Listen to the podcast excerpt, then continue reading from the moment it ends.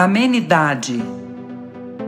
Surgem, sim, as ocasiões em que todas as forças da alma se fazem tensas, semelhando cargas de explosivos prestes a serem detonadas pelo gatilho da boca. Momentos de reação diante do mal em que a fagulha da mágoa assoma do íntimo, aviventada pelo sopro do desespero.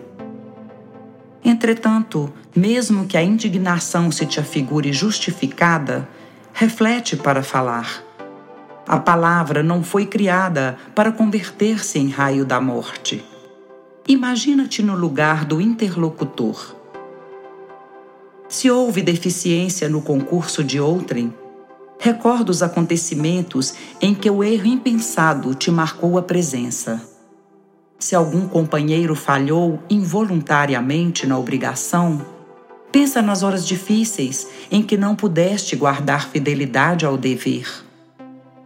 Em qualquer obstáculo, pondera que a cólera é bomba de rastilho curto, comprometendo a estabilidade e a elevação da vida onde estoura. Indiscutivelmente, o Verbo foi estabelecido para que nos utilizemos dele. O silêncio é o guardião da serenidade todavia nem sempre consegue tomar-lhe as funções.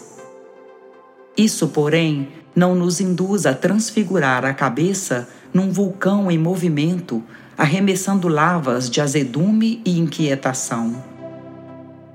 Conquanto se nos imponha dias de franqueza e esclarecimento, é possível equacionar harmoniosamente os mais intrincados problemas sem adicionar o fogo da violência às parcelas da lógica.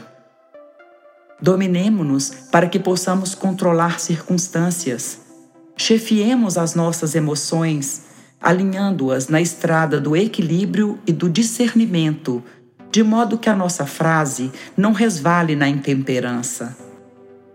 Guardar silêncio quando preciso, mas falar sempre que necessário a desfazer enganos e a limpar raciocínios. Entendendo, porém, que Jesus não confiou a verdade para transformá-la numa pedra sobre o crânio alheio, e sim num clarão que oriente aos outros e alumie a nós.